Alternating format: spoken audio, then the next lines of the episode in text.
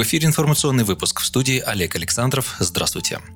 Владимир Путин оценил ситуацию со смертностью от коронавируса в России. 13 июля президент на совещании по нацпроектам в режиме видеоконференции заявил, что ситуация с летальностью от COVID-19 выглядит неплохо. В России от коронавирусной инфекции на 100 тысяч населения летальность в разы ниже, чем во многих других странах, в том числе и европейских странах с развитой системой здравоохранения, сказал Путин. Глава государства отметил, что ежесуточный процент выявленных случаев COVID-19 остается стабильным, а количество выздоровевших растет. В связи связи с этим подавляющее большинство регионов приступили к смягчению ограничительных мер, введенных из-за распространения коронавируса.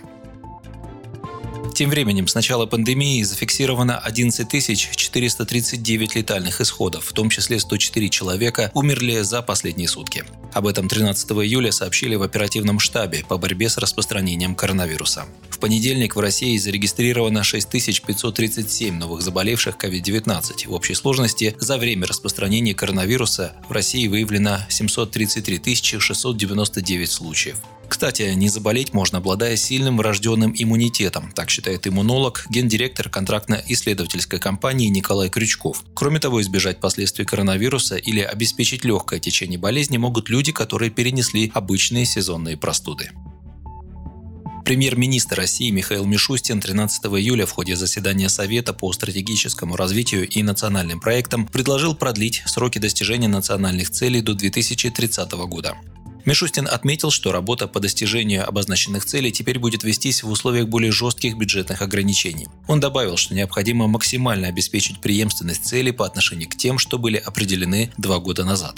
Ранее глава счетной палаты Алексей Кудрин заявил, что правительство подготовит обновленные нацпроекты через 2-3 месяца. Он отметил, что правительство может добавить новые проекты и сократить часть прежних мер, а также пересмотрит цели нацпроектов. Уместно напомнить, что указ о развитии страны Путин подписал еще в мае 2018 года. Документ утвердил 13 нацпроектов с общим бюджетом 25,7 триллиона рублей. Они представлены по трем направлениям – человеческий капитал, комфортная среда для жизни и экономический рост. Проекты призваны простимулировать развитие экономики и улучшить качество жизни россиян. Срок окончания – 2024 год. Теперь его могут принести еще на 6 лет.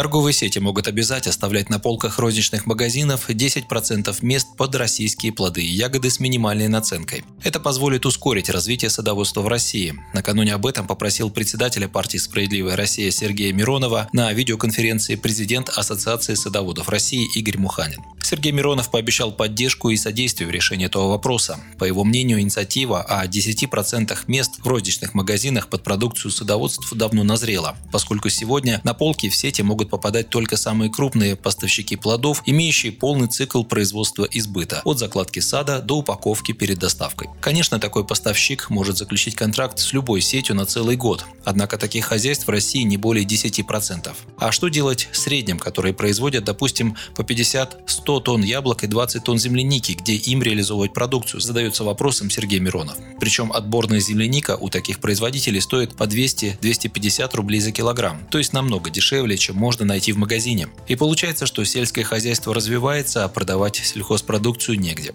Лидер «Справедливой России» заявил, что подготовит обращение на имя председателя правительства Михаила Мишустина и на имя главы Минсельхоза Дмитрия Патрушева, а также обоснует необходимость помощи садоводствам в реализации их продукции торговыми сетями министру промышленности и торговли Денису Мантурову.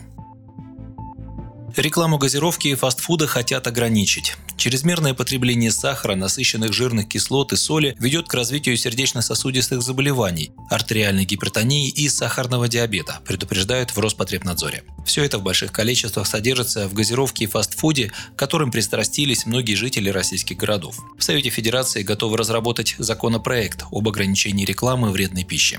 Еще одной законодательной инициативой сенаторы планируют добиться улучшения лекарственного обеспечения пациентов с болезнями системы кровообращения. Сейчас государство обеспечивает лекарствами в течение года после выписки из стационара пациентов, перенесших в частности кардиологические операции, стентирование, инфаркты миокарда. Это делается для профилактики вторичных осложнений. Парламентарии считают, что эту программу нужно расширять, увеличивать финансирование, повышать субсидии регионам и дополнять перечень препаратов с тем, чтобы больные не бросали лечение после выписки из стационара. Официальных данных Росстата по смертности россиян от болезни кровообращения за последние два месяца пока нет. Однако по предварительной статистике ЗАГС наблюдается тенденция к росту летальности в пределах 3-5% за этот период. Ну а здоровый образ жизни, по данным Росстата за минувший год, в среднем по стране ведет лишь 12% населения.